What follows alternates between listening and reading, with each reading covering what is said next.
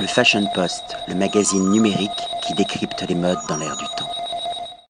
Patrick Thomas pour le Fashion Post. Nous sommes aujourd'hui à Alpe d'Huez, justement pour découvrir cette station, euh, découvrir ses différentes activités. Nous sommes accueillis par le directeur de l'Office du tourisme, François Badjili. Bonjour. Bonjour à tous. Alors pouvez-vous nous présenter tout d'abord la station? Alors c'est une station historique et jeune euh, parce que les deux ne sont pas incompatibles. Il se trouve qu'on fête cette année les 80 ans euh, de la station puisque la station a vu le jour euh, en 1936. Donc c'est un âge mûr pour une station mais c'est une station qui a beaucoup de dynamisme. C'est un des fers de lance des domaines skiables français. On fait partie des dix plus grandes stations françaises. Les caractéristiques et les grands atouts de cette station, c'est d'abord l'ensoleillement et c'est pour ça que le surnom de la station c'est l'île au soleil parce que comme très souvent nous sommes au-dessus de la mer de nuages et ce ces montagnes représentent un peu une île au soleil sur lesquelles toutes les pentes sont enneigées. Un domaine skiable de très grande qualité, 250 km de piste, donc euh, ça fait partie des plus grands domaines skiables français, avec euh, près de 2000 mètres de dénivelé, puisque nous montons jusqu'à 3300 mètres d'altitude, ce qui est un gage aussi de garantie neige pour nos amis vacanciers. La particularité de cette station, en plus, c'est d'être très internationale, puisque un client sur deux ici est étranger.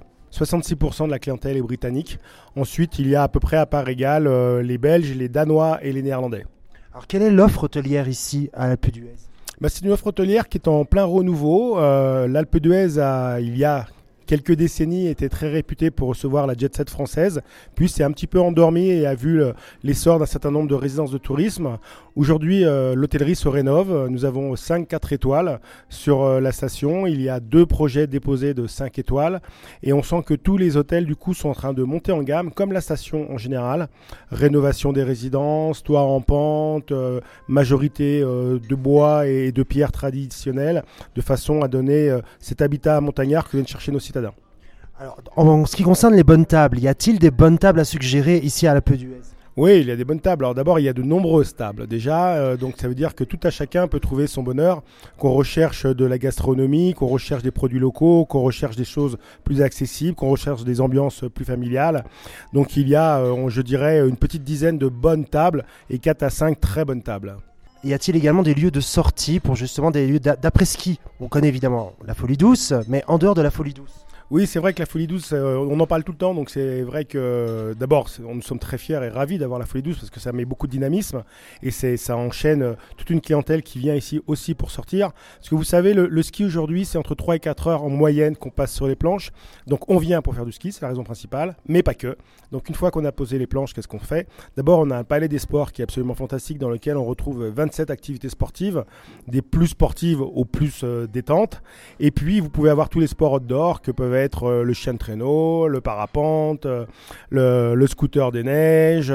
Mais je crois que l'activité principale euh, qui est demandée par nos vacanciers, une fois qu'ils ont posé le ski, c'est le bien-être.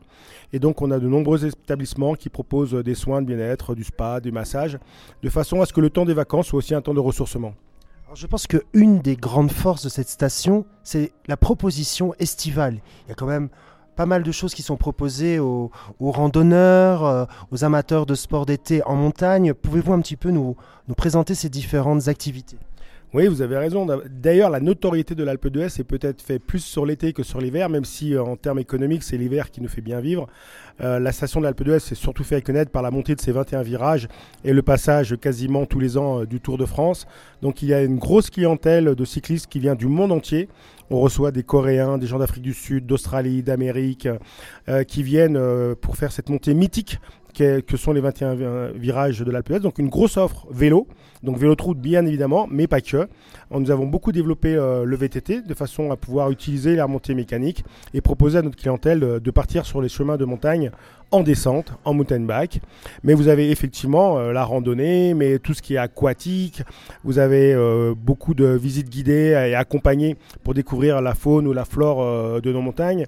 Il y a de nombreuses activités sportives, comme un peu dans toutes les stations françaises. Là où nous essayons de mettre beaucoup d'efforts, c'est aussi de dire que ce qui n'est pas délocalisable, c'est nos montagnes, c'est les traditions des gens qui vivent ici depuis plusieurs générations. Et c'est ce que nous aimons partager avec les gens qui viennent.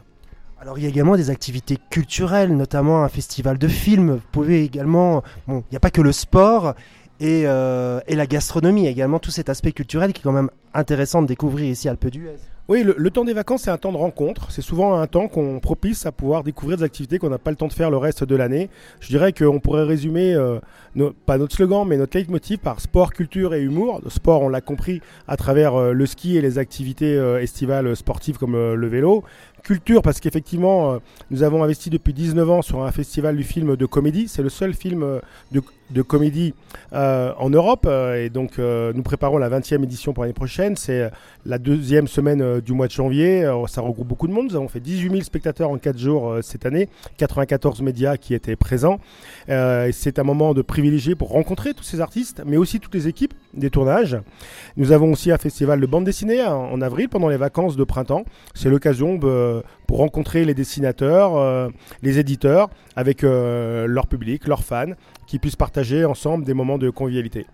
J'ai pu constater que la station est en transition, en transformation. Que peut-on attendre dans les cinq ans à venir? Va-t-il y avoir des, hôtels, des palaces qui vont se développer ici à l'Alpe d'Huez? Oui, c'est vrai que c'est une station qui est en train de reprendre un, nouveau souffle. Euh, effectivement, donc il y a un immobilier qui est en train euh, de ressortir. alors, un d'abord de se réhabiliter. Il y a de nombreuses résidences qui se remettent en état et également des gros investissements, puisqu'il y a entre 3 et 4 000 lits qui vont euh, sortir. Il va y avoir deux hôtels 5 étoiles, il va y avoir un renouvellement d'un certain nombre de remontées mécaniques. Le plus gros projet en matière de remontées mécaniques est la liaison avec euh, nos confrères voisins de la station des Deux Alpes. C'est un très très gros projet de 50 euh, millions d'euros. Donc effectivement, c'est une station qui est en plein dynamisme. En tout cas, j'ai été ravi de découvrir cette station, de découvrir également les différentes activités proposées et j'espère que les lecteurs et les lectrices du Fashion Post pourront autant apprécier cette station comme j'ai pu le faire durant ces quelques jours. Un grand merci François. Euh, merci à vous tous, mais c'est vrai que le meilleur moyen, c'est de croire que ce qu'on voit, donc le meilleur moyen, c'est de venir et de constater par soi-même. Le Fashion Post, le magazine numérique qui décrypte les modes dans l'air du temps.